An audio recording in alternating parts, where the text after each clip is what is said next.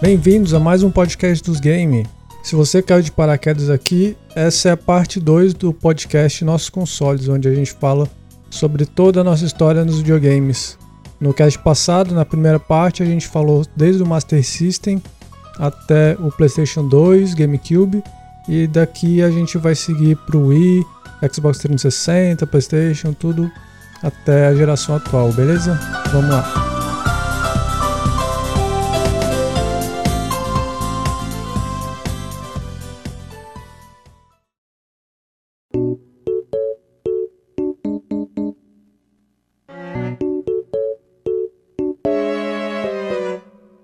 Próxima geração, então, é do Wii. Wii, PlayStation 3 e 360. Essa foi a geração que eu acho que eu mais joguei. Porque lá em casa a gente teve os três, né? Caraca. Eu comecei comprando o Nintendo Wii. Eu lembro da primeira noite que eu levei o Wii pra casa, instalei tudo, coloquei aquele, aquele sensorzinho em cima da TV. E aí eu fiquei, sei lá, de 3 da tarde até 4 da manhã jogando sem parar. Jogando o Sport, jogando aquele Force Unleashed, jogando tudo que tinha para jogar, eu, eu, joguei. E aí eu fui dormir no outro dia eu não consegui levantar, que eu tava todo dolorido. Caraca. foi foda. Acho que a gente tem que começar falando de Wii Sports, né? Que foi, talvez seja o maior título do Wii até hoje. É, ele veio já mostrando logo de cara qual é a proposta do videogame, né? Que é a inclusão, é ter aquele gráfico amigável para todas as idades, né? E uma diversidade de experiências que você pode ter com o console muito interessante. Ele tornou legal de novo o controle por, por movimento, né? Que ficou muito relegado a gimmicks, né? Alguns controles que tentavam fazer uma coisa diferente, algum periférico que tentava implementar, mas nunca tinha muito peso. E agora era a base do console, a base da experiência é o movimento. Então foi bem, bem corajoso da Nintendo colocar isso como um pilar que sustenta o console. Ele vir com o console, acho que ajudou também a promover as vendas, né? Porque você não compra o console sem nada. Você compra ele e já tem um jogo bacana para jogar. É, claramente é uma tech demo, né? É, uma, é um, uma demonstração do que, que o console é capaz de fazer. Mas ali para família que quer conhecer, quer explorar esses novos horizontes, já é uma puta experiência, né? Tem os, os meus favoritos ali são de tênis, o boliche e o boxe, né? Acho que são os melhores. O boxe nem tanto, mas o, o tênis e o, o boliche são muito divertidos de jogar. E acaba mostrando, ó, se você comprar outro jogo do Wii, pode ser uma experiência mais legal que isso aqui, ó. Imagina só como vai ser foda. Acabou que poucos passaram a qualidade do esporte. Tinha o Sports 2, né? Mas eu acho assim, o Wii, isso aí que vocês falaram do. Eu acho que ele foi um conceito exótico da Nintendo, mas que fazia todo sentido, porque é, eu acho que o, o, a aposta deles era assim: vamos vender um jogo para quem não joga jogo. Aí faz todo sentido você botar uma jogabilidade que você não tem que ter uma, uma adaptação. Você não tem que pensar, esse botão faz isso? Não. Jogo virou pro lado, vai pro lado, virou pra frente, vai pra frente. Isso é intuitivo, né? É um movimento orgânico mesmo, né? Ele não é uma interface que significa outra coisa dentro da TV. E aí eu acho que foi. Ele deu certo porque tudo dele apontava para isso. Eram uns jogos bem família, tinha muito party games, o próprio Wii Sports é um party game. Ele não é um jogo de você zerar casual também, a Nintendo sabe fazer isso, ele sabe fazer um jogo competitivo que não te deixa frustrado por perder. É, porque ele bota uma leveza no jogo e às vezes até uma, um fator sorte ali que dilui um pouco o peso de perder ou ganhar e tal. E era um videogame barato. Isso também faz toda a diferença. Tu quer vender para família.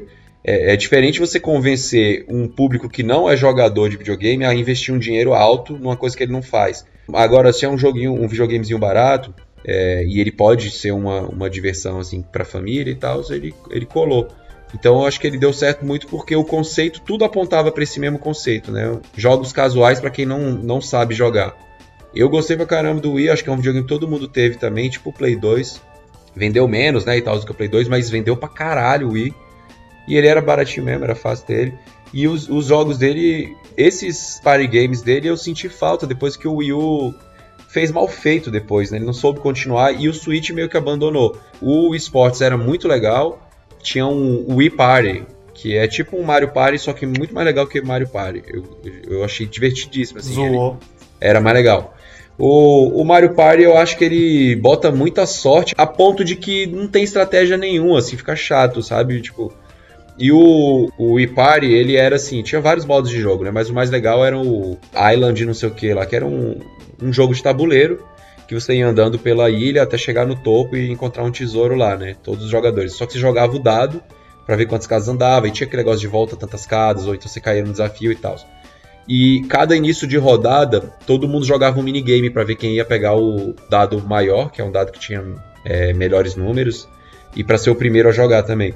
Aí esses minigames, porra, era divertido, tipo assim, um minigame de cortar cebola, aí ficava todo mundo assim, aí via quem cortava mais rápido, entendeu? Então, os minigames eram muito legais, e aí quando você ia também no tabuleiro também era legal. Então assim, velho, é um jogo super divertido. Joguei muito assim com a família, com a namorada, com minha mãe já jogou junto com a gente. Então é, realmente colou o conceito de gente que não joga videogame jogar. Então achei massa pra caralho e fiquei meio decepcionado que a Nintendo abandonou esse braço aí de jogo casual família ou pelo menos não soube fazer tão bem quanto na era do Wii, assim. Teve vários outros nessa linha de Wii, alguma coisa também, né, que estão bem aquém do, desse nível de Wii Party e Wii Sport.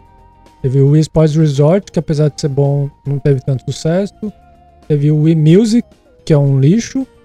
teve o Wii, Wii Play, eu acho também, né, que era tipo um Wii Sports 2 também, mas que não fez tanto sucesso não era tudo que a Nintendo lançava que fazia sucesso também, né?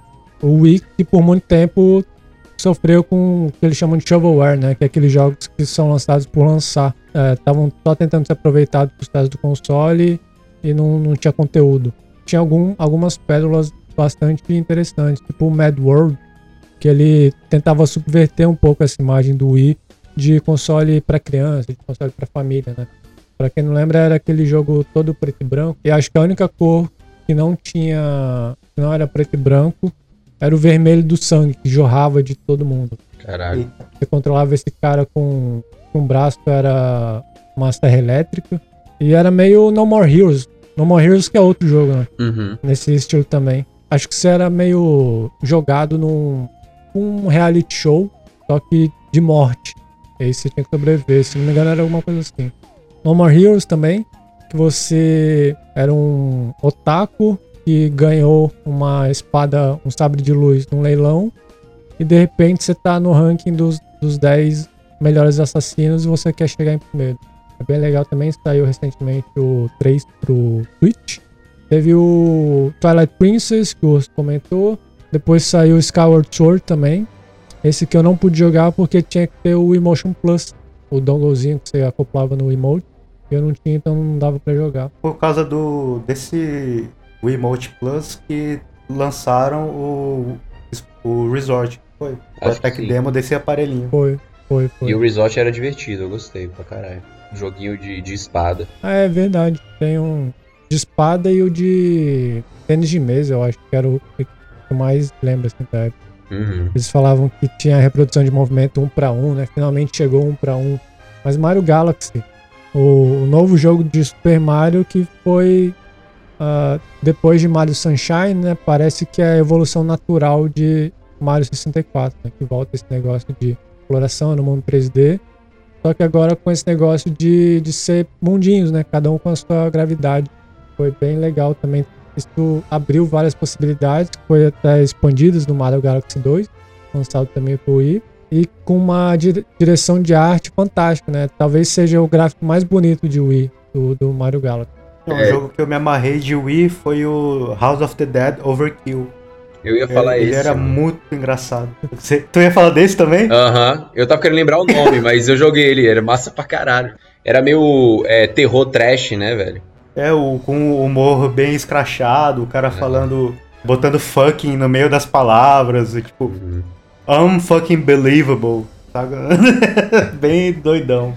E eu achava tinha contador massa... de fuck no jogo, não tinha? Caralho. Não, eu achava doido que a jogabilidade dele era muito boa, assim, eles pegaram aqueles... É jogabilidade de jogo de tiro de fliperama, que tu aponta aqui, faz assim para recarregar, sacou? Aí ele tinha até um, um, periférico, assim, que era só pra... Era um plástico pra você encaixar, assim, no, no emote, né? E a gente tinha lá em casa. Pô, era massa pra caralho. E era um jogo, de, aqueles jogos. Eu acho que o legal do emote como o movimento é, é um movimento real, tu fica com mais adrenalina no jogo, assim. É tipo jogar jogo de corrida com controle normal e você fica fazendo assim e não funciona. sabe? É porque tu empolga. Esse jogo era pra caralho, porque apareciam uns, uns, monstros assim na tua cara, uns zumbis e tal, assim, caralho, tem que carregar. E, era, e dava pra jogar de dois. Ainda tem isso, era massa, é. assim. Aí você tava os dois matando, sabe? Tal. Era, era. Esse jogo foi muito doido, gostei pra caralho. Aí falar um pouquinho dos que eu gostei também, né? Além desses que eu falei. É, o Skyward Sword do caralho, é, a história é muito boa, mas realmente questionava a jogabilidade, o emotion não funcionava tão bem, às vezes era meio chato. Mas nas vezes que funcionava era legal, os itens dele que você controlava assim com ele era massa e tal. Eu gostei. A mesma pegada dos jogos de festa aí que você tava falando, tem os jogos de esportes, né? Tipo Sonic e Mario nas Olimpíadas e tal. E eu acho que ajudou a popularizar também. Ah, isso já Pô, isso cansava, hein? Nossa. E a gente ficava balançando. Ah, corre, corre, corre, corre. e até ah, o jogo falava para você direto, né? Ó, dá uma pausa aí, tá? Vai beber uma água, faz um alongamento aí, depois você volta. Vai jogar, vai jogar uma água no rosto. Outro que eu gostei do Wii, lembrei agora, era o Monster Hunter. É, o Monster Hunter 3. Foi o primeiro Monster Hunter que eu joguei. Achei doido. Era difícil, jogo punitivo, assim, velho. Difícil ver jogo difícil assim. Nessas gerações mais novas, ele era difícil pra caralho. Foi bem massa. Assim. Já era nessa pegada de, desse grind eterno? Era muito pior, velho, porque o jogo era hard, assim mesmo, real. Assim, tu. Na época ele tinha esse grind eterno, só que ele era um jogo com pouco quality of life, né? Então, por exemplo, você tinha que. você tinha que rastrear o monstro você tinha que jogar uma bolinha de tinta nele. Se você não jogasse, você não rastreava. Então você ia ter que ficar andando no mapa para encontrar o bicho, véio. E os monstrinhos pequenos do mapa, eles te atacavam pra caralho. Então você tinha que ficar também fugindo meio tal. E a arma perdia o fio fácil. E se tu não tivesse mais o negócio de afiar, você se ferrava. Ou seja, acontecia de tu ir numa. lutar um monstro, numa, matar um monstro numa quest, demorar tipo 50 minutos e perder porque acabou o tempo e você não conseguiu matar. Nossa. Era hard, velho. Mas era doido. eu lembro de um que eu gostava bastante, que era de beisebol, que era o MLB Power Pros. Era de beisebol, mas era bem cartunesco assim. E ele tinha um modo história também. E você fazia o seu personagem, tinha a historinha do. Você conhecia os amiguinhos que iam fazer o time e tal. E aí você podia ir construindo os seus, seus ataques, né? Tipo, se você fosse o arremessador, você podia melhorar, aumentar a velocidade do seu arremesso. Você podia trabalhar na. Seu arremesso fazer uma curva maior. Então tinha um aspecto de RPG bem né, profundo, assim, até. E aí depois que você terminava esse modo história, você podia usar o seu personagem nas partidas, né? Você alocava ele em algum time, você podia jogar no jogo normal. E também teve o Super Smash Bros. Brawl, né? A gente não falando de nenhum Smash direito até agora. Hum. Mas tem o Smash Brawl, que foi o primeiro que trouxe uma campanha mais estruturada, né? Que ele tá até passando na tela sobre Space Emissary. Eu achei interessante, mas tinha muitos defeitos, né? Eu acho que o formato que foi feito agora no, no Ultimate é bem melhor. Mas foi legal porque trouxe uma narrativa mesmo, né? De você ir com o seu personagem andando é, da, da esquerda para direita, matando os inimigos, resgatando os seus amigos. Foi bem legal. É que eu ia falar do outro de beisebol que eu estava falando, o MLB Power Pros, que é uma franquia que existe até hoje eu só não consigo jogar porque não tem tradução desse jogo. Então, Nintendo, se tu quer vender esse jogo, faz o porte pra cá, velho. Traduz pra inglês. Já vende pra geral aí. É um jogo massa. Tem essa questão da RPG e tal, de você desenvolver seu personagem. Coisa que não tem no, nos outros jogos, principalmente de beisebol, né? O jogo de beisebol é muito realista e tal, e é basicamente os times que existem lá na MLB, né? Na Liga Americana. Então, é, é uma coisa que eu sinto falta também é do o, Mario Tênis que existia, que a gente tinha a criação do nosso personagem, tinha historinha de você estar tá galgando os degraus ali para se tornar um profissional dentro da sua academia ali com vários rivais. E você que desenvolver seu personagem, você botava os pontos de atributo onde você queria. Eu, eu sinto falta disso nos jogos de esporte, né? De você ter essa esse teu personagem sendo evoluído. Eu acho difícil o Power Pros ir pra cá porque ele é da Konami também. No Japão ele mudou o nome pra eBaseball. E ela não vai investir em beisebol pra cá, né? Não tá investindo nem em futebol. Tem Estados Unidos. É, mas ela não investe nem no eFootball, que é o maior esporte do mundo, vai investir em beisebol. Não investe? Mundial. Você viu os gráficos do eFoot, pô? Não, pô, mas o jogo ser bugado não quer dizer que não teve investimento ali. É só olhar o jogo da EA Eles investiram mal, né? Mas É. é. claro, assim, que não é concorrente mais. Só tá no mesmo gênero, mas não é competição. É tipo o PSP na frente do Game Boy. Não é competição.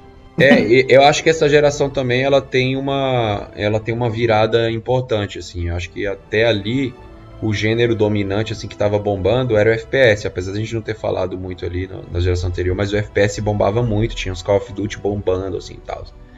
E aí essa geração começa a virada para o que hoje é o gênero dominante, talvez esteja no fim, mas é o gênero dominante que é o mundo aberto. Naquela época tinha um fetiche de lançar um jogo com. Você tinha que dizer quantos quilômetros quadrados ele tinha. A galera dizia, porra, esse aqui é muito grande. Esse aqui é maior ainda, esse aqui é três vezes o tamanho daquele, tá ligado? Era tipo, se é grande, tá bom, tá ligado? É, você comprava o jogo por hectare, saca? É, e aí o jogo que bombou muito na, naquela época foi o, Skyrim, né? Virou um jogo da geração, assim, viciante e tudo. Velho, posso falar real, ele nem é muito bom, assim. Ele é meio ok. Acho que o grande trunfo dele mesmo é fazer um grande mundo consistente e tal, mas que ainda não estava maduro na época, o, na minha opinião, né? Mundo aberto. Não era, era um mundo aberto muito pouco interativo. A graça dele era você explorar, mas ao mesmo tempo a, é, a batalha não era tão afinada assim. Você vê que realmente era um, um gênero que estava se desenvolvendo, porque você já tinha jogos com boas batalhas. Se você fosse pegar um Hack and Slash, por exemplo. Mas, e aí você tinha o, o mundo aberto, que era uma evolução do Adventure, sabe? É, ou do RPG, né? Pode ser, acho que talvez mais do RPG, né? Que virou um action RPG, um mundo aberto e tal. E foi um jogo que estourou muito. Mas hoje em dia, se tu for. Tenta jogar Skyrim hoje em dia. Eu joguei ele poucos anos depois, sei lá, talvez uns 5 anos depois que ele tinha sido lançado. E eu já senti o peso assim, da jogabilidade que não era tão boa mais. E aí vai jogar hoje em dia, você vai achar zoadíssimo. Mas, porra, criou as bases ali pra muito dos jogaços que a gente joga hoje em dia aí, né? De, de mundo aberto. Eu acho que ele tem um problema que é tentar fazer combate corpo a corpo em primeira pessoa, né? Que é um Aham, lixo. é uma bosta. Similar ao Skyrim ali, lançou mais ou menos na mesma época, mas em outra, outra temática foi o Fallout 3, né? Né? Foi esse negócio do mundo gigante e tal, é, focado nas histórias também. Eu e o Mario, a gente gosta muito de Fallout. Foi uma virada muito é, incrível, assim, porque Fallout vinha daquela visão isométrica, muito diálogo e tal, e de repente tá lá em primeira pessoa dando tiro em, em mutante gigante. Você falou de um jogo muito importante que moldou muito do que a gente viu nos jogos é, ne- nessa última década, que foi Skyrim, mas também teve em 2011 Dark Souls, também para essa geração, PlayStation 3, Xbox 360, que é talvez o jogo mais importante dos últimos anos aí, né, da última década. Eu lembro que eu, tudo que se falava na época era da dificuldade, né? Nem se falava assim de escolhas de design, corp run, mundo interligado, era só o jogo mais difícil de todos. Essa geração que tá acostumada com checkpoints agora vai, vai saber como que era jogar na época do Nintendinho. Eu lembro que eu joguei na época e eu joguei no 360 desbloqueado, então não tinha interação online, né? Não tinha aquelas mensagens no chão. Então foi muito na cega. E eu também não queria ver tutorial, porque aí é igual você falou, né, Urso, que é, você não tá descobrindo como o jogo, você tá só copiando uma build que o cara fez e Uhum. tá entrando super poderoso. Então isso eu não queria. Passei 90 horas jogando, eu lembro até hoje, 90 horas, e não cheguei em Sense Fortress, que é mais ou menos o meio do jogo. Aí eu Caralho. desisti.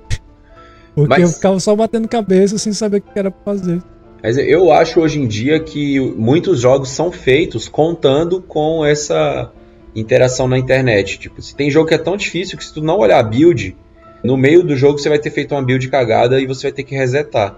Tem jogo assim, saca? Então, eu acho meio chato ter que eh, olhar a build e aí você seguir e tal, mas, velho, tem jogo que simplesmente, se você não fizer isso, você vai rodar, velho. Ou você vai jogar 90 horas e tá na metade do jogo. Mas é uma, é uma falha de design, né? Não, eu acho que é uma adaptação a- a- aos tempos que a gente vive, né? Assim, é um fato que você vai usar a internet. E você vai trocar. E É meio. Eu, eu diria que é mais reconhecer a existência da comunidade gamer do que uma falha de design. Mas Dark Souls é minha franquia favorita aí. Teve outra franquia muito importante que nasceu nessa geração, que foi Mass Effect, que acabou se perdendo depois de, de algumas iterações. Mas ele trouxe esse negócio de relacionamento, né? Mais, mais aprofundados, árvores de diálogo, opções, aquele sistema de Paragon ou Renegade, né? Menos o 3, né? O 3 não tem? O 3, foda-se. Eles cagaram tudo ali no 3. Tudo que você construiu até o 2 ali, nada mais importa. Foda-se. Vai mudar só a cor do raio que vai destruir o planeta. O ah, que sacanagem. Pô, eu já vi muita gente. O João, amigo nosso, né? Ele é muito fanzoca, era muito fanzoca também de Mass Effect. E ele também concorda que o 3 cagou no pau, assim, cabuloso. A pena, né? Franquia boa, assim, emblemática, terminar mal é sacanagem também. É, depois veio de novo com Andrômeda e piorou mais ainda, né? Ainda utilizando esse sistema de, de karma e tal, teve Infamous. E tem o outro, qual que é o outro? Você é uma aberração que olha os outros, ela fica pulando prédio. Homem-Aranha? Hulk. Não. Não, deve ser Rampage. Rampage é. Não, é que tinha um jogo que você jogava como King Kong ou Godzilla, não sei o que, que é destruir prédio, é isso? Sim, sim. É isso que você tá falando? Não. Não. Ah, tá. É um que parece. Foi lançado na época de Infamous e foi muito comparado, porque você também é, jogava com Prototype e tal. Prototype. Hum. Prototype também era essa Não sei, não, não conheço isso não. Que a gente não falou de Assassin's Creed até agora em nenhum momento e, porra, esse é um jogo que marcou gerações aí também, hein, velho ainda era um jogaço, né? Hoje em dia ele já meio cansou um pouco. Não é um jogo ruim, a galera lança, ele é um jogo que a galera bota fé ainda e tal, mas ele não é o que ele era, né? Na época ele, ele tinha essa fluidez de movimento, a coisa do le parkour no meio do jogo, né? O stealth também, ele é um jogo que ele misturou stealth e le parkour. Acho que é isso o negócio dele. que pode parecer besteira, mas é uma combinação única, né? O, o auge dele acho que foi nessa geração, que foi com Ezio Auditore, né? E tem até uma ah, parte sim. emblemática que ele fala que tem o, o, o, tio dele vai resgatar ele de uma luta lá tal. Ele fala, ah, mas quem que é você? Aí o tio dele olha, Don't you remember me? It's a me, Mario! Mentira! Aí, Uncle Mario! Por isso, que, por isso que a franquia degringolou, velho. Porra, para de infame. Foi o ápice aí. Aí depois vieram outros personagens tal, que não foram tão carismáticos assim quanto o Edson Auditore, né? O, o primeiro, o Altair, ele era só aquele cara friozão que queria matar, então foda-se, né? Era só mais um ali para contar a história por trás. Mas o Ezio, ele era mais humano, assim, tinha uma relação diferente com as pessoas. Então acho que isso atraiu mais o público também. Além das evoluções das mecânicas, né, de você criar sua gangue, você evoluir as paradas tal, criar suas conexões. Mas que acabou ficando só no Ezio ali, né? Na trilogia do Ezio. Mas depois não teve mais. Depois foi para os Estados Unidos, depois virou pirata, não sei o que lá. É. E aí, até o LeBron James comentou que depois que a Ubisoft começou a espaçar mais lançamentos, a série é, deu uma revigorada, né? Que foi agora com o Odyssey, é. o. Origins. Origins. E agora. O Valhalla agora, né? É. É, mas é isso. Acho que as pessoas na época começaram a cansar porque ele realmente estava espremendo a laranja demais e o jogo não estava mudando tanta jogabilidade assim, né? Ele era o mesmo jogo. Era tipo o disco do El Chan. Cada ano eles escolhiam um país para fazer uma a temática, né? Tipo no Egito, no Japão, não sei o que e tal. Não, caralho, muda esse jogo aí. Mas eu joguei só um, eu joguei o Black Flag e gostei bastante. Era assim, a história meio ruim. Eu terminei zerando. Eu, quando eu zerei, eu nem sabia que eu tava zerando já. Eu, caralho, zerei. Mas, mas a jogabilidade era bem divertida e o jogo era bonito pra caralho. Assim, era massa, era gostoso andar no mar assim com, com navio, era bonito a onda e tal. Assim. Eu jogaria de novo. Esse Valhalla, por exemplo, eu jogaria. E, pô, tá bonitaço e tal. Acho que se eu fosse pegar seria o Valhalla, que eu peguei o Odyssey, porque falam que é super legal também e tal, não, não rolou não. Mas PlayStation 3 teve também The Last of Us, né? The Last of Us, que saiu no finalzinho da geração ali. E é um dos melhores jogos já feitos, né? Acho que ele transformou em filme, né? O jogo. Trouxe a produção de filme com, com atores, motion capture, tudo. Uma história também intrigante. Aquele final, até hoje. Eu não joguei o 2, né? Então o final do 1 um ainda me deixa bastante encucado. Ah, não fala não, hein, que eu não joguei ele ainda. Eu joguei só o começo, já chorei. eu vou jogar, eu vou jogar. Vou comprar um Play 5 aqui pra Acho que é, tô precisando de uma decoração aqui na minha casa. Tô precisando colocar um, um jarrozão assim, ó. Combina com as paredes brancas aí, ó. Ah, então, vai ficar bonito, pô. Teve Red Dead Redemption também, o primeiro, né? Também veio nesse negócio de mundos abertos gigantes e tal, mas no Velho Oeste. Pulando pro Xbox 360, teve Halo, Gears of War. Ô, Luiz, Fable. antes de pular pro Xbox, o LeBron James de Taubaté trouxe a polêmica aqui para o podcast dos games. Ele disse: Vocês acham mesmo, aliás, que mesmo o The, o The Last é, tendo toda essa puta produção, vocês acham que na essência o universo é bem genérico? Eu acho que ele partiu de uma coisa genérica, que é zumbi, né? Mas a construção que ele faz dos personagens e tudo é que dá o tempero para isso, né? Que é a relação. É, ele já começa falando: você é um, um pai frustrado que não tinha tempo para sua filha e de repente ela tá morta nos seus braços. Então fica esse amargor Ô, caralho, no seu peito. Tá dando spoiler, porra. É no primeiros, ah. primeiros dois minutos. Mas eu não joguei eles ainda. Já tem 10 anos, Urso, supera. Caralho. Ô, mano, eu, tinha, eu tive a sorte de assistir, depois de adulto, o Sexto Sentido, sem saber o final, velho. Eu não tive agora mesma sorte com o The Last of Us, Vocês são foda. Você quer bater recorde no Guinness, é? Eu quero, velho. Eu, eu, deixo de assistir os clássicos só pra ver, assim, mano, daqui a 10 anos eu vou ver sem saber, foda-se. Mas assim. Foi mal, foi mal. Tudo bem, tudo bem. Pô, fico até sem saber o que falar agora, então. Mas, assim, é a relação que se cria que, que dá o peso da história. É isso. Até perdi o que quer falar agora. Spoiler. Spoiler do prólogo. é.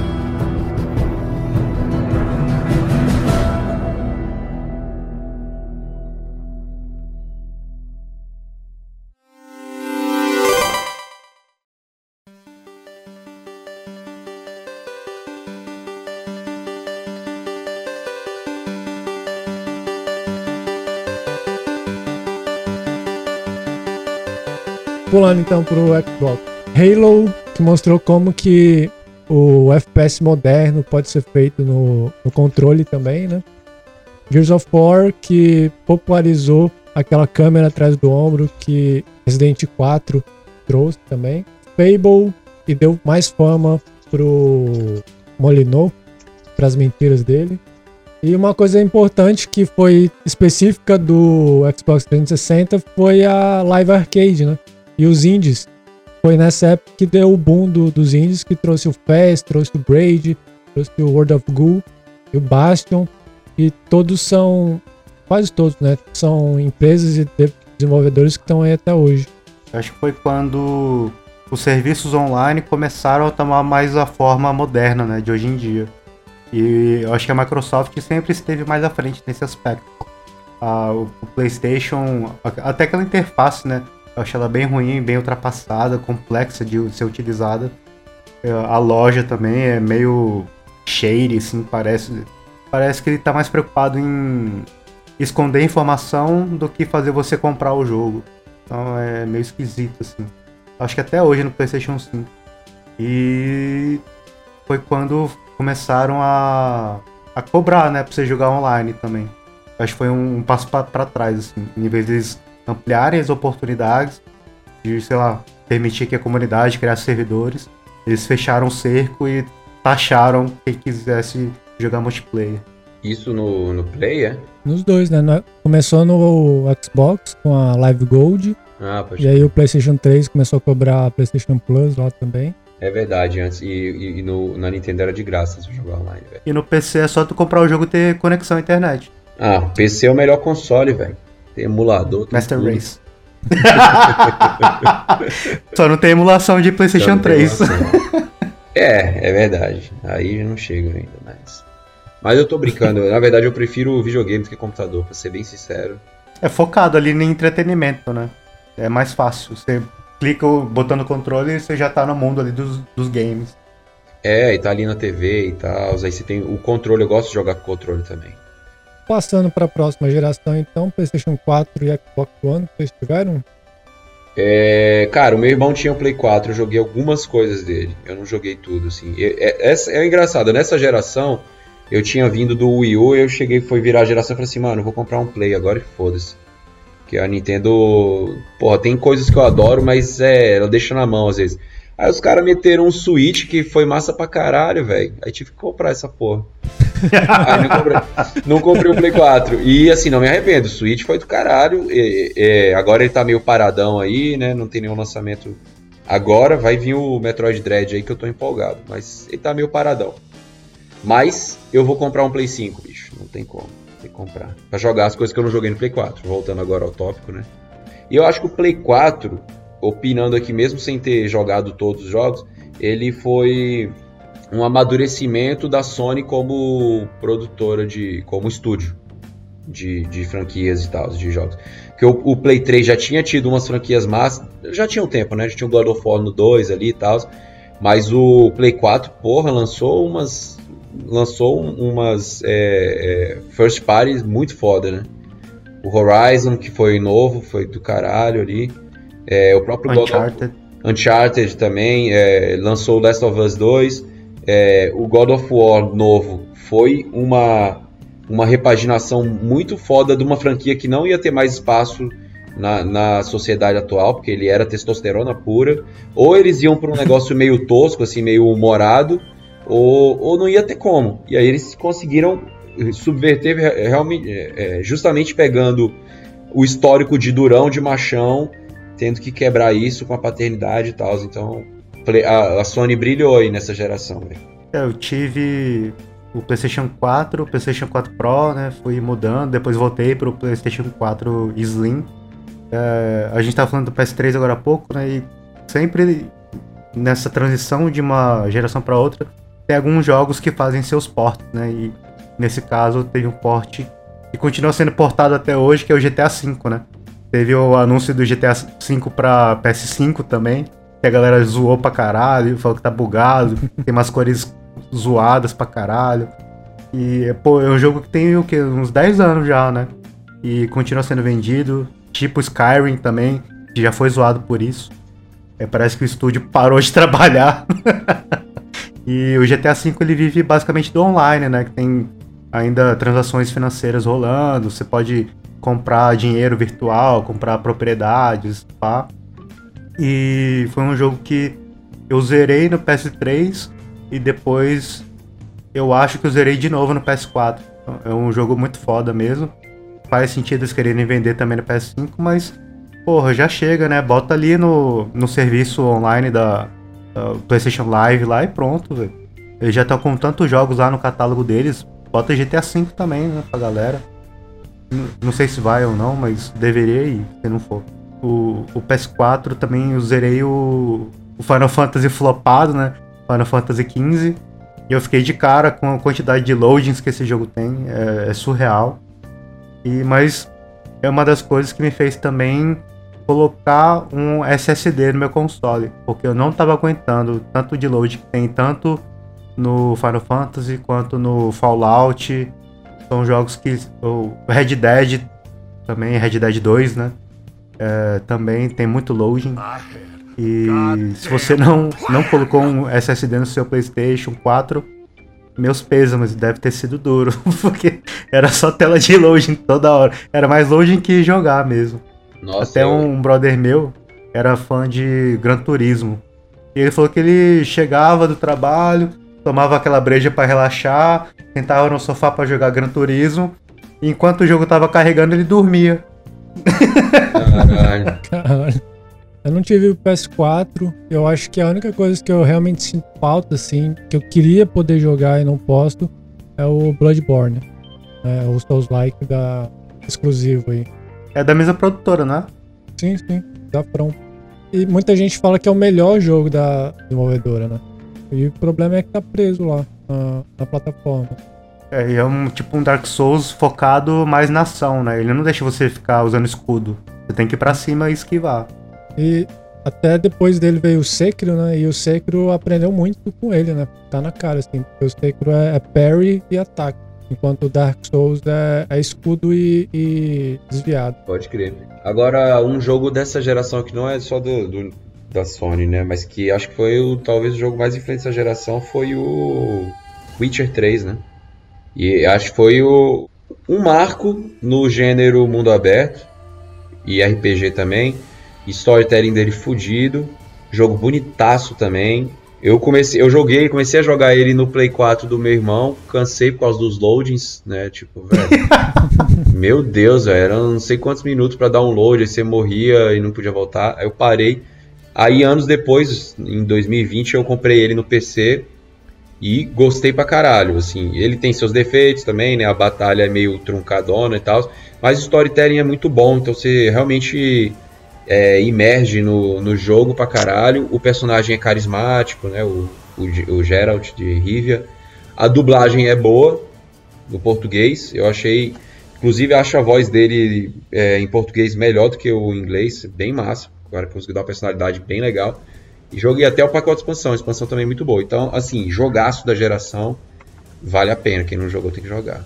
Eu acho que ele é um jogo que você tem que ter a mentalidade para jogar, né? Você tem que entrar nele e se manter fiel, porque você sair para você retornar para ele lembrar de tudo que aconteceu, tudo que você estava fazendo é complicado. Eu sempre jogo ele, começo, jogo ali umas 10, 15 horas, chego lá no, no Barão, passo um pouquinho, mas aí acabo perdendo interesse e depois não consigo mais voltar, né? Então já joguei esse começo umas três vezes e não consigo avançar mais. Acho que demanda muito. E eu acho que mais eh, influente que The Witcher 3 é o GTA V, velho. O The Witcher 3 eu joguei 15 minutos, enchi o saco e vazei. é, o, o GTA, ele. É, provavelmente, ele bombou mais e até hoje tal. Mas o GTA eu, eu tenho a impressão de que ele. É, eu não sei, realmente, ele é muito foda. Mas é porque. Você eu... jogou? Joguei, joguei. Mas é porque o GTA ele é uma continuação de muito sucesso do que já era GTA, né? Ele conseguiu fazer em maior escala o que ele já fazia. Ele não fez uma coisa nova, ou tô viajando. Eu acho que ele conseguiu melhorar as paradas. Assim, é, exato. O storytelling e tal.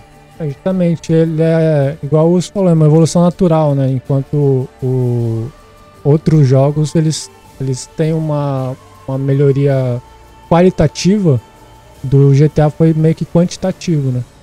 É, tipo, o... em vez de ter um personagem, agora você tem três. Em vez de ter não sei quantos hectares de mapas, tem tanto. Vez de ter tantas armas e missões, tem tanto. É, porque tu compara ele com o San Andreas, ele realmente é uma versão melhor do San Andreas, tá ligado? Ele não é um jogo novo, assim. Não que o Witcher seja hiper revolucionário. Mas eu acho que o jeito como ele faz o storytelling e, e, e a graça do Witcher não é só. Porque se fosse só storytelling, tem jogos com história boa também, né? mas ele é um jogo com histórias boas. Ele tem muita side quest e as side quests dele não são, ou oh, vai pegar três é, pedaços de pau na, no mato, salvar um cachorro. Tá ligado? Não é isso. As side quests dele são fodas. É tipo assim. Vai pegar uma panela, vai, vai buscar minha frigideira. Tem essa. Mas assim, mesmo a da frigideira, ele bota alguma coisa sombria. Assim. As histórias são, são pesadas. E são histórias baseadas, muito bem baseadas em, em na mitologia europeia lá e tal. Então é bom, assim, tem uma parte que você vai nas bruxas do pântano. Pô, é fodida a parte das, da bruxa, das bruxas do pântano. Então você vai vivendo uma aventura que você vai conhecendo muitos personagens e muitos personagens relevantes, memoráveis, entendeu? Ele não precisa ser um vilão ou não sei o que para você lembrar dele no fim do jogo. Você tem o Barão Sangrento, até o fim do jogo você lembra da história dele. A história dele é massa. É, aí você tem lá as bruxas, você lembra das bruxas até o fim do jogo também, porque a história delas é muito interessante. Enfim, são várias. Tem uma fada lá que. Um espírito que vem vive dentro de uma árvore e tal. Então ele consegue fazer isso. Se for pensar mesmo, a história mesmo principal, ela não é tão boa, ela é meio. Ela dá a volta demais e tudo. Mas aí tu vai recheando a tua aventura com histórias paralelas que são muito bem feitas, muito bem escritas. Então o jogo fica bem vivo mesmo. Por isso eu considero ele imersivo. E eu acho que isso é o legal dele. E, e, e, eu acho que, assim, nos reviews é isso que a galera fala mesmo, né? Storytelling ali de side quest muito bom. É, eu acho que a diferença é que The Witcher ele desponta muito em um aspecto, enquanto GTA é muito bom em todos. E ah. o mérito do GTA é justamente esse, né? De se manter em um alto nível em, em tudo que ele faz. Com a direção não é um, um, um Forza Motorsport, mas é, é bom, você consegue, você, você tira prazer de dirigir. O tiro não é tão bom igual um COD, mas também é legal dar um, um, um side shot ali. A exploração e as histórias não são tão boas quanto The Witcher, mas é, preenchem bem. Mas é boa também. É. é. o GTA é um grande sandbox, né, na real. Assim, isso já era uma característica que ele tinha de antes e acho que por isso ele é excelente em tantas áreas. Porque muita gente joga a história pra zerar, mas tem muita gente que entra só pra zoar no, no GTA, é o meu caso. Então, se ele não fosse legal a jogabilidade, qual a graça de ficar zoando, jogando um jogo chato? Aí eles mandam bem na direção, eles mandam bem na cidade parecer viva, no tiro e tal. Então, realmente, não é à toa que hoje ele tá vivendo, ele tá ganhando, mantendo a vida dele no, no online, nos mods, porque ele tem uma base muito sólida, assim, para se explorar dele. É, em relação à campanha, eu achei muito divertida a história. E ele satiriza, né, o, o jeito americano de viver. Aí tem o cara quarentão, crise de meia-idade e tal, com a família em, em, em, pedaços ali, fazendo terapia na beira da praia, aquele é ricão. Aí tem o maníaco, o serial killer lá do interior, o redneck, maníaco mesmo. E o Franklin, né, que é o cara do gueto, pá, então e eu acho que mais do que nos outros GTAs, o GTA V conseguiu entrar um pouco mais assim na, na vida pessoal do, dos personagens. Acho que principalmente do Michael, né, que tem a família. Mas o, nos outros, no 4, por exemplo, o personagem era bem durão, assim. Você só, sabia que o bicho era tipo russo. Mas você não sabia quase nada sobre ele, né? Aparecia algum parente lá tal para causar confusão, mas você não sabia muito do personagem. Agora acho que eles deram mais atenção para isso também, né? Não é, não é só você acrescentar mais personagem, mas você dá um background para esses personagens também. Só faltou ter uma mina, né? É um jogo que tem três personagens jogáveis e não tem uma mina, assim. Hoje é. em dia já não. O próximo GTA vai ter com certeza, não tem como, velho. Tanto que assim, você vê meme de GTA, qual que é a personagem feminina mais memorável? As putas do GTA que andam assim meio torta. É isso. Nossa! Esses antigráficos horrível. Era, era muito doido. Mas e pro Switch? O que, vocês acham do Switch? Ah, o Switch botou o Witcher pra mamar, né, velho? Ele. o Breath of the Wild é o, é o jogo, do, é o mundo aberto que chegou no, no, no nível além. E o Switch, assim, mano, ele eu lembro de, como eu falei para vocês, estava passando a geração, eu ia, eu ia comprar um, um, PlayStation. Aí chegou a porra do Switch, eu falei, essa descrição, né, antes de, de lançar já tava uns leaks assim, né, vazando as informações, eu falei, caralho, a, Nintendo inventando merda de novo, acabou de dar errado com o Wii U, eles inventando uma porra de um, um videogame que liga na TV, o controle entra e sai, vai tomar no cu. Só que aí começou a sair o trailer, velho, a parada funcionava magicamente, pareceu massa pra caralho, virou um hype pra todo mundo, assim, o Switch, o console mesmo. Eu acabei comprando ele e ele era tudo aquilo mesmo. Porra, ele funciona muito magicamente. Tu bota o controle, tira, funcionou. É rápido, o sistema operacional é rápido e tal, isso é uma coisa que faz diferença, né? O Wii U tinha uns loadings gigantescos, só para ligar ele demorava e tal, o Switch mudou isso. A loja acho meu pai ainda. É, a loja é lenta, é verdade. Mas o, o videogame mesmo, assim, e o lance de você poder hibernar e tal, que agora os, os, videogames têm, mas ele. Eu não lembro se o Play tinha isso na época, e o, e o Xbox, né? Mas dele era mais rápido, assim, você sair do jogo para o sistema operacional no Switch é instantâneo, velho. E o no Sony, no, no, PlayStation não era, no Play 4 não era. E assim, começou com uma lineup poderosa também, né? Porque o Breath of the Wild é muito foda, o Mario Odyssey é um jogaço também lindo, assim, muito. Eu nunca gostei de Mario, achei ele do caralho e teve muitos lançamentos sucessivos bons assim no Switch. Então ele foi um, um golaço que ninguém estava esperando da Nintendo, porque ele tinha acabado de vir do Wii U que era uma bosta assim, parecia o caminho que a Nintendo parecia estar tá seguindo era meio esquizofrênico, porque o, o Wii, como a gente falou, era para quem não é gamer, era para família. Aí o Wii U, ele teve até é, o conceito dele era confuso, porque ele era um Wii, só que era para você, ou seja, era para gamer, era focado em você, não deu certo e, e, ao mesmo tempo ele tinha um monte de jogo de família e tal, não soube decidir. O Switch já foi e fez o feijão com arroz, mano. Vou fazer bons jogos da, das minhas franquias boas e a parada vai dar certo e, e deu certo. Tirando Pokémon. É, aí eles cagaram mesmo. Aí...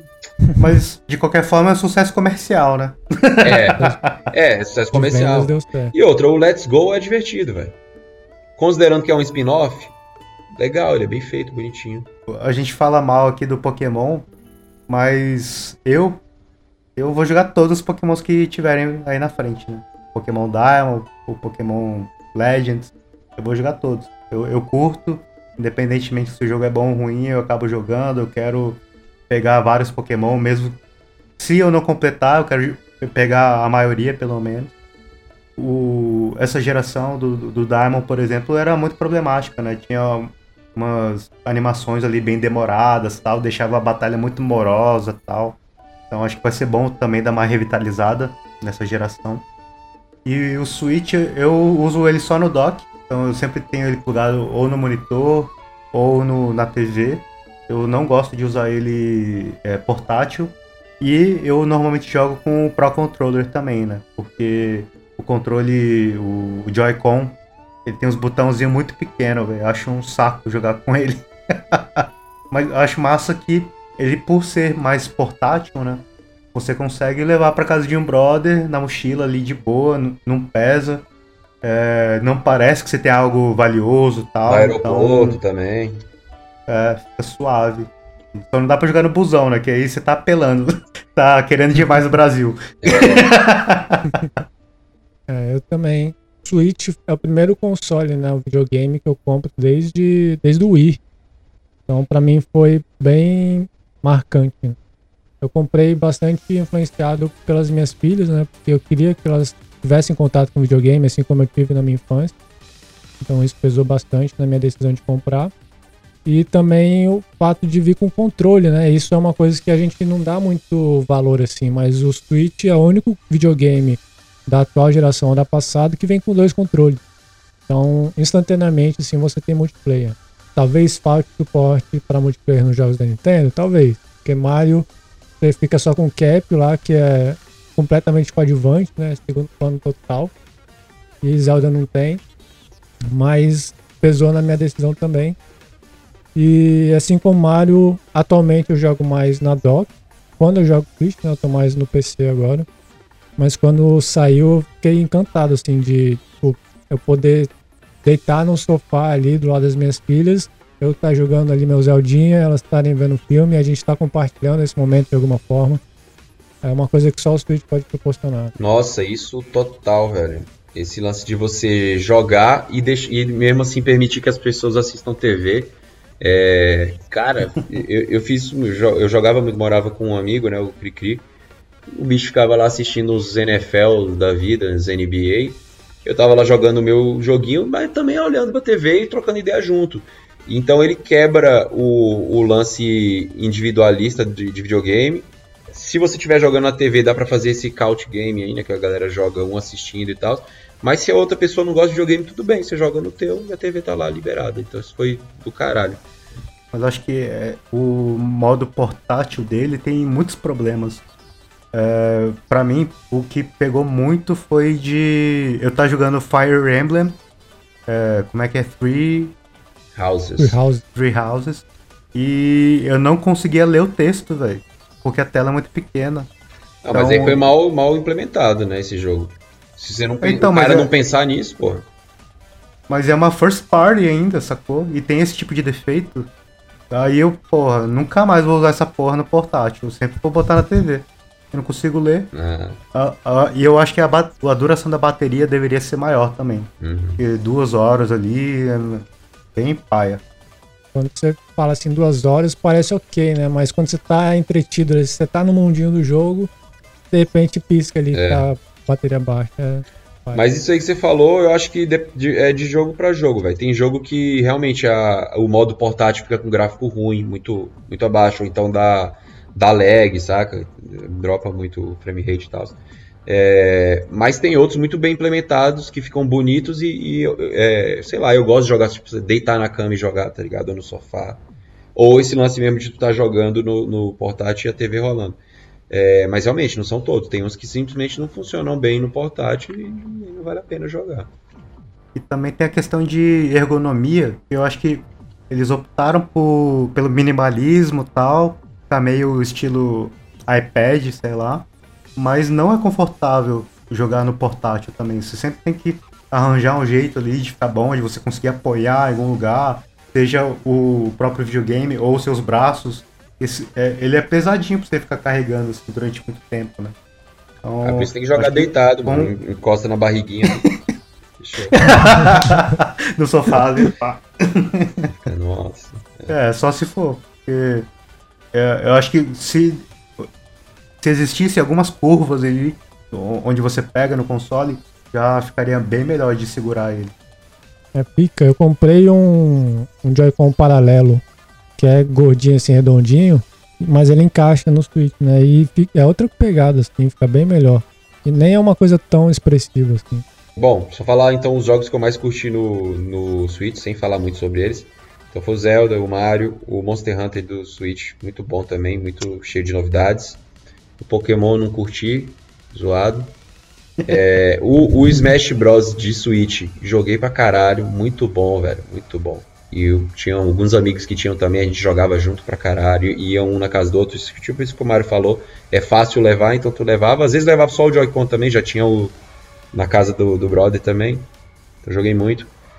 O Mario Kart eu não joguei muito, porque eu já tinha jogado no Wii U, ele é basicamente o mesmo jogo, mas é um jogo bom, é legal, assim, é um party, é o melhor party game do, do Switch, acho que é ele.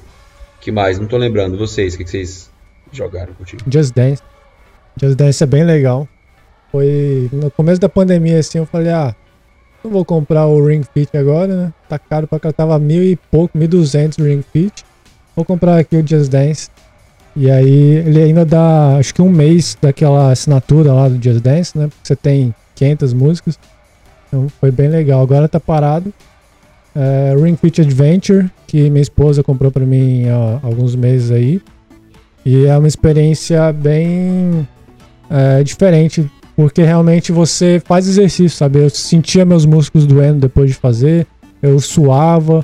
Só o fato de você. Toda, toda locomoção que você faz no jogo é o seu movimento mesmo, seja no meio das fases que você tem que ficar se entrotando no lugar, ou até para mexer no menu, tem que levantar o braço, abaixar o braço, para selecionar se aperta. Então toda hora se movimentando é, realmente traz um benefício bem grande assim, para a saúde é, de uma forma lúdica, de uma forma leve, que é fácil implementar. É, tem o Stardew Valley, que apesar de não ser do Switch, ele se encaixa perfeitamente na plataforma, né? E mais. Pikmin 3, você fez o review já? Pikmin. Ah, tá. Mas ele é, é porte, né? Ele era do Wii U. Tinha jogado já. Você gostou, Luiz? Gostei, gostei. Foi o primeiro Pikmin que eu joguei, né? Então eu não sabia muito o que esperar. Mas ele. Acho que eu até já comentei em algum cast aí. Ele deixa muito ansioso, né? É. Quando tá acabando o tempo, assim, do dia e você tá longe ainda, você tem que sair correndo. Ou, sei lá, algumas situações que eu fiz o jogo todo sem perder nenhum bichinho. Nossa, impossível, E aí no final... Mano. Eu perdi vários, tá doido. Só perdi no chefão final lá, porque lá é impossível não perder. É, que é frustrante, velho. Assim, o Switch acabou se tornando uma segunda vida pro Wii U, né? Porque os principais jogos do Wii U foram lançados pro Switch. É, eu joguei muito o Fire Emblem, que eu falei. É, mas com Pokémon eu fiquei na tara de platinar, né, digamos assim, o game. Então eu acabei comprando as duas versões e os DLCs. Nossa, o jogo que menos merecia, velho. Mesmo. Né? Você é parte é, do problema. Cara. eu sou. Comprei o Pokémon Snap também, mas acabei não jogando tanto. É, não sei, eu, eu acho que eu tava mais na vibe de jogar jogo de PC e tal, então acabei não dando muita atenção pro Switch. Eu joguei um pouquinho de Just Dance com a minha namorada e tal. Ela fica querendo jogar, jogar, jogar, e eu, ah, joga aí você e tal, e ela fica com vergonha. ah. Saiu Pokémon Unite, né, recentemente e tal. Já tem porte para mobile também hoje em dia, para celular. É, eu não gosto porque eu não, não sou muito de MOBA, mas eu acabei jogando para ver de qual é e vi que é MOBA mesmo, então não vou jogar. tem o Mario Rabbids, que é tipo um XCOM de Super Mario. Só que tem umas mecânicas que eu achei meio bizarras, assim, que eu não entendi muito bem. Aí tem o, uns chefões meio difíceis que você tem que pegar as manhas e tal, mas eu parei de jogar. É um jogo Mario, só que é feito pela Ubisoft, né? Então existem promoções muito agressivas desse jogo. Acho que não deve ter vendido tanto assim. É... Esse é um que eu quero voltar para tentar, porque eu comprei ele físico, então ele tá sempre aqui. E eu gosto muito né, de jogos tipo XCOM Synthetic. Eu acho que é só dar tempo para ele clicar. É, é eu, eu, eu, joguei ele, mas eu não zerei não, eu achei ele meio chato, assim, no meio do caminho eu cansei, assim, no meio do caminho dele. É bem, tipo, ser idiota pela idiotice só, né? É, é, exato. Coisa tosca, assim. Hyrule Warriors, que é o Musou de Zelda, né, que acho que é fantástico, assim. É, eu acho que você tem que ter uma inclinação já para gostar de jogos do, do tipo, né? Que é você, o exército de uma pessoa só, assim, lutando contra multidões. Acho legal que ele traz essa história paralela, né? Então ele se dá a liberdade, sim, para explorar personagens, trazer outros personagens que, que não apareceriam de outra forma. É, então é bem legal. É, o problema é realmente o desempenho no console, né? Porque é bem, bem duro, assim, principalmente no, no modo portátil. Tem umas, umas horas que fica injogável, assim, porque o draw distance fica muito, muito curto e o FPS muito baixo. Então, às vezes você pisca e aparece 500 inimigos na sua frente. É, é complicado. É, eu, não, assim, eu, ele, eu acho assim, ele ele aprofunda a história, isso é legal, ao mesmo tempo que depois você descobre que ele é uma história paralela, né? Então não tem problema também e tal. Mas é massa, é massa você jogar com personagens que você viu no jogo. E eu acho criativo o cast de, de personagens também. Ele bota uns personagens que você vê. Nossa, não acredito que ele botou esse aqui, é um personagem jogável. É, é bem divertido, mas. É, e joguei muitas horas. Mas ele não é um jogaço, principalmente por conta dessa, desses problemas aí de performance também. Mas a parada que eu ia puxar era uma sensação que eu tenho do Switch que ele, como ele teve um line-up muito bom de início e muito revolucionário assim também, né? Principalmente o, o Zelda foi revolucionário, o Mario não foi exatamente revolucionário, mas ele foi também, né? Em relação ao, aos últimos. E o próprio console era revolucionário, ele deixou com a impressão de que aquela seria uma geração da Nintendo toda revolucionária e, e corajosa. E foi um pouco decepcionante que alguns jogos que vieram depois não foram tão corajosos assim. E aí a, a maior decepção assim que foi caiu a ficha para mim foi o, o, o Pokémon que ele não só não foi revolucionário como ele deixou a desejar, né? E tava vindo num ímpeto assim da Nintendo de experimentar coisas novas e dando tão certo, e o público tava esperando isso que eu achei que o, o, natural seria ele fazer isso. Então foi decepcionante eles não continuarem né, nesse com esse fôlego e, com, e tendo a, a, a boa recepção que estava tendo do público. Né? Pokémon criou-se essa expectativa gigante de caralho, agora eles vão revolucionar, eles vão virar a chave que a Nintendo tá fazendo isso nessa geração. Não virou.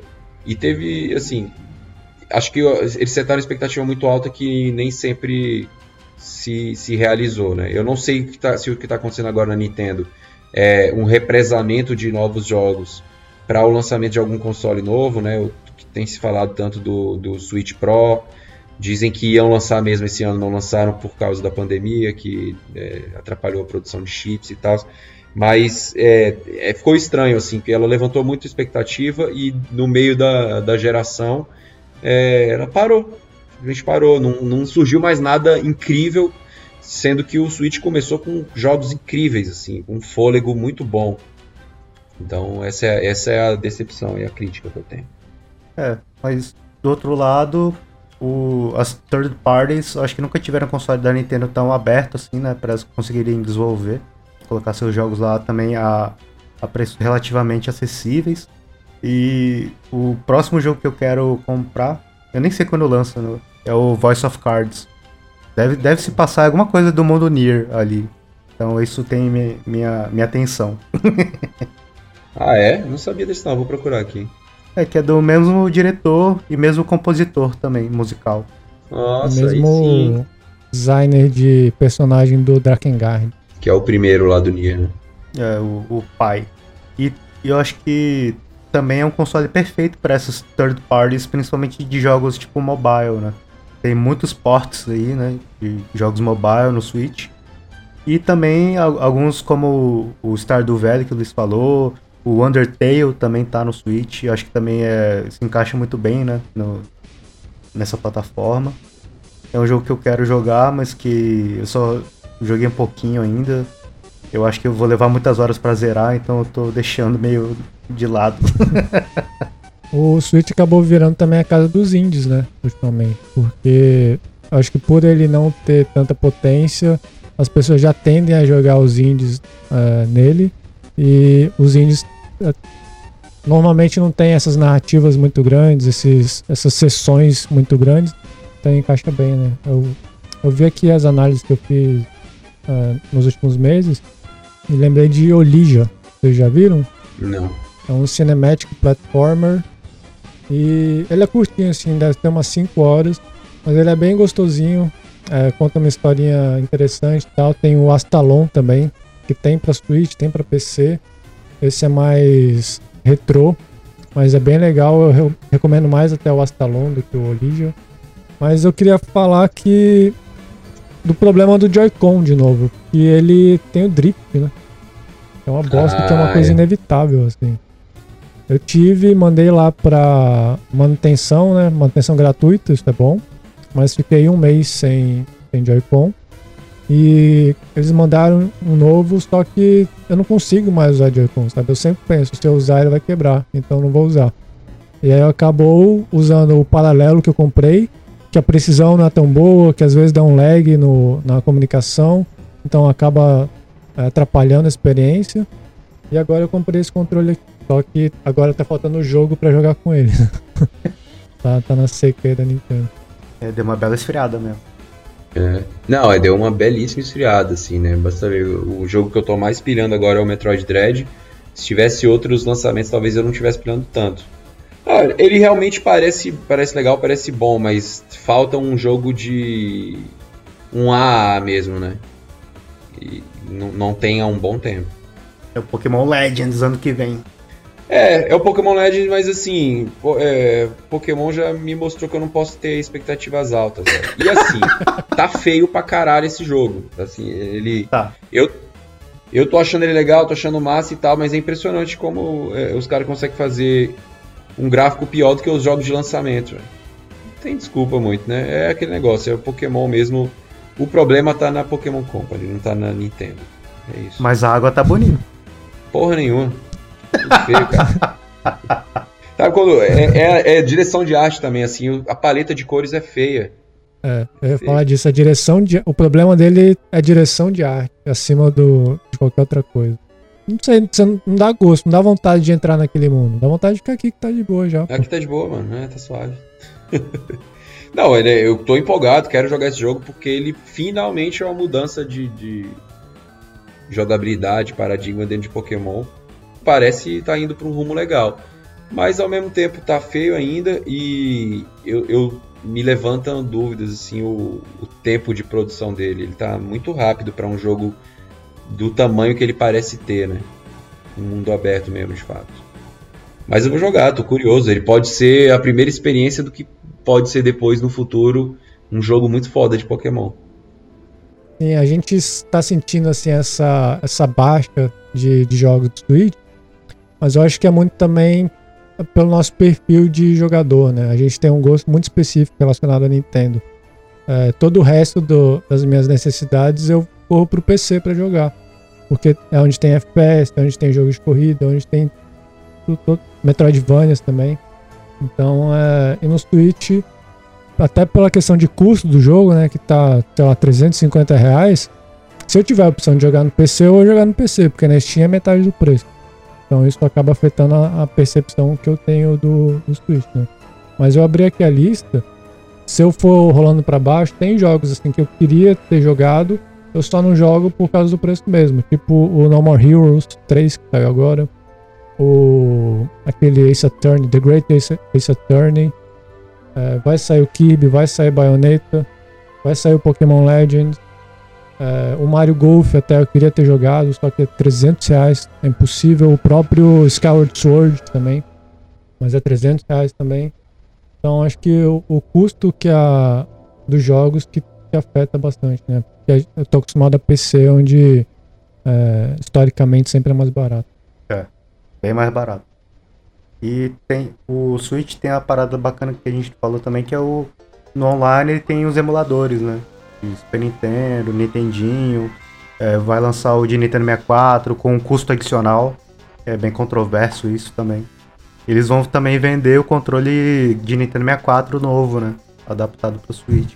com novos botões e tal. Eu nunca vou comprar, mas também nunca vou assinar o, o online com o Nintendo 64. Eu acho que não vale. Acho que eles tinham que dar isso de graça pra gente. Porque já não basta o online dele ser o, pior de todas as, as marcas de videogame. E agora eles querem cobrar mais para eu poder ter acesso a um emulador que eu já posso ter no meu computador? What the fuck? uhum. Mas eu acho assim, eu acho que rolou uma seca, assim, não é só o perfil da gente não, Luiz. É... Por exemplo, se lançasse um agora, se lançasse o Breath of the Wild 2 agora, eu pagaria 300 conto por ele. Porque é um jogaço. Mas é, os jogos que têm sido lançados são jogos que eu jogaria. Mas aí você olha o preço e você não vai jogar mais, entendeu? Então, não é que tá tudo ruim que eles estão lançando, mas tá faltando coisas, essas coisas incríveis, assim, esse jogaço assim, inquestionável que você, porra, eu vou pagar o valor cheio, foda-se. Que é um jogo que eu tenho que jogar. Então, é, esse é, fato da gente. Fosse metade, né? Talvez você jogasse. É, assim, ou se o jogo fosse mais cabulosão, aí eu pagaria o preço cheio também. Ok. É porque uhum. eu acho que os jogos tem jogos interessantes, mas não tem jogaços agora. O último jogaço que teve no Switch é de nicho e tal, foi o Monster Hunter. É um nicho que eu gosto, mas é jogaço mesmo. E ele foi sucesso pra caralho e tal. Mas é o último que teve. Então, um bom tempo assim que não tem é, é nada que sacuda assim, né? E aí eu acho que é muita pandemia, é muito essa coisa do que não rolou, do Switch Pro que, apesar da Nintendo negar, tem muitos rumores de Bloomberg, de produtoras de jogos, todo mundo falando, então isso vai ser uma realidade em algum momento, com certeza. E aí eu suponho que eles estejam segurando um monte de jogo massa que vai junto com essa, essa leva aí, né? Tipo, é meio inexplicável não estarem citando o Metroid Prime, que já está sendo feito há muitos anos, desde que começou o Pikmin 4 também está sendo feito há muitos anos, ninguém também citou isso. É, e o próprio Breath of the Wild 2, ele é, agora saiu recentemente, né, uns dois meses atrás aí, mais informação, mas tem muito tempo também e saiu pouca informação sobre o jogo. Então, eu acho que tem alguma coisa a ver com isso, com pandemia e com o meio do ciclo do Switch também. É, talvez anunciar, ó, oh, esses jogos aqui que a gente vai lançar, que são fodásticos, vai poder jogar a 60 frames com o Switch Pro, né? Sei lá. É, mas aí como eles não, não tá no horizonte lançar esse console, as coisas estão meio paradonas pra, por aí. E, bom, acho que para encerrar, provavelmente, qual é o console que vocês vão. Vocês estão mais brilhando o olho aí da próxima geração? PS5, né? É, tô mirando aí um PS5 Pro ou Slim. Caralho, visionário, nem existe ainda, velho. é porque vou demorar para comprar pelo preço. Também. Não, eu, eu Daqui tô mirando. 10 anos eu consigo, meu.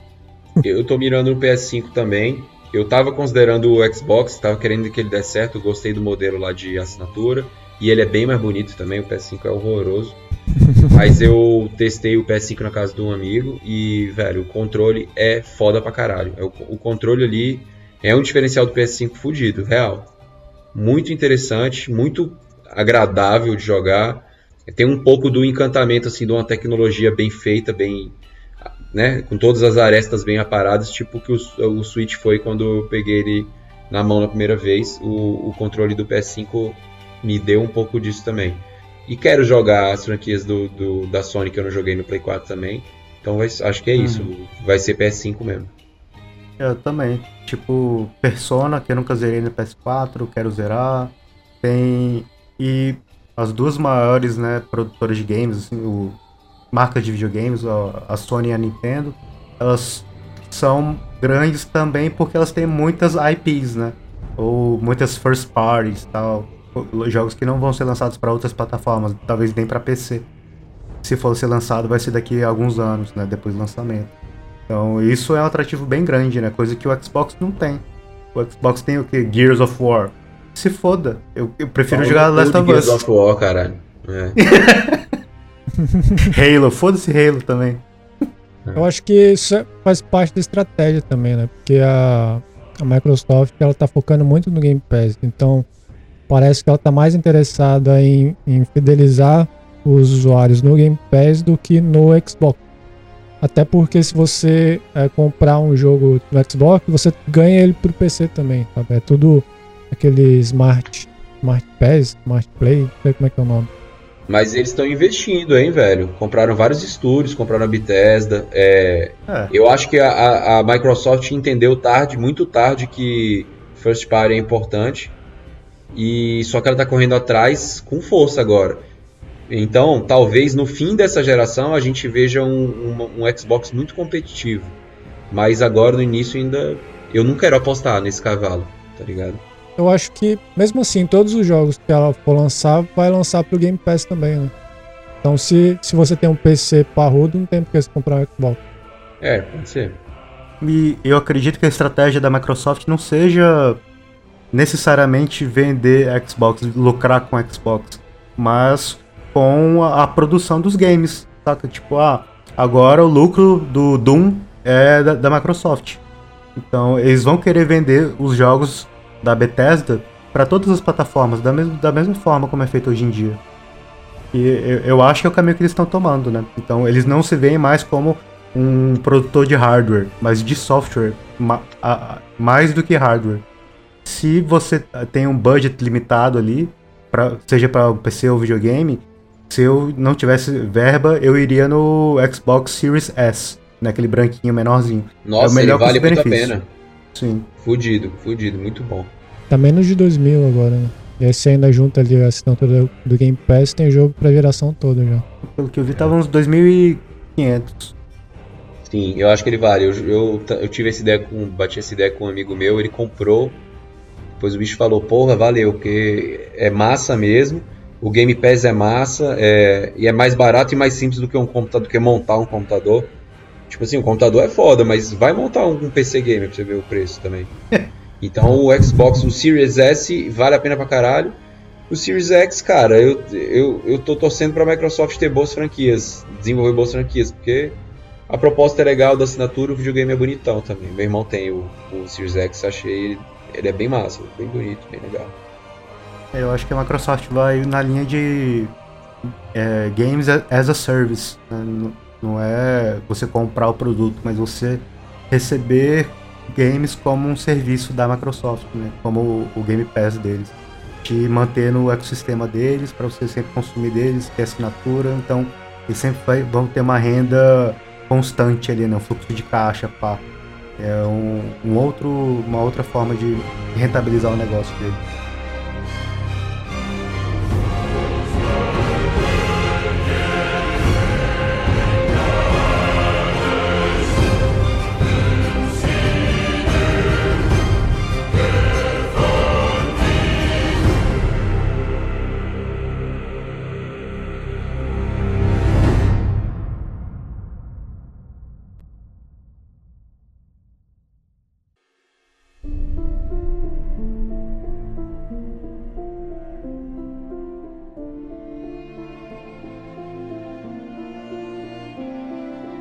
E assim a gente encerra a segunda parte do episódio sobre os nossos consoles. Mais para frente, talvez a gente faça episódio específico de cada console, que aí a gente pode aprofundar mais na história, detalhes técnicos e tal, mas por enquanto a gente fica por aqui. Só lembrando que as gravações acontecem quinzenalmente pela Twitch, twitch.tv podcast dos games, tudo junto, e depois o cast é publicado no nosso feed, que você encontra aí nos principais agregadores. Se você quiser comentar, elogiar, xingar, até sugerir pauta, a gente também está nas redes sociais, no Twitter e no Instagram, como Podcast dos Games, tudo junto.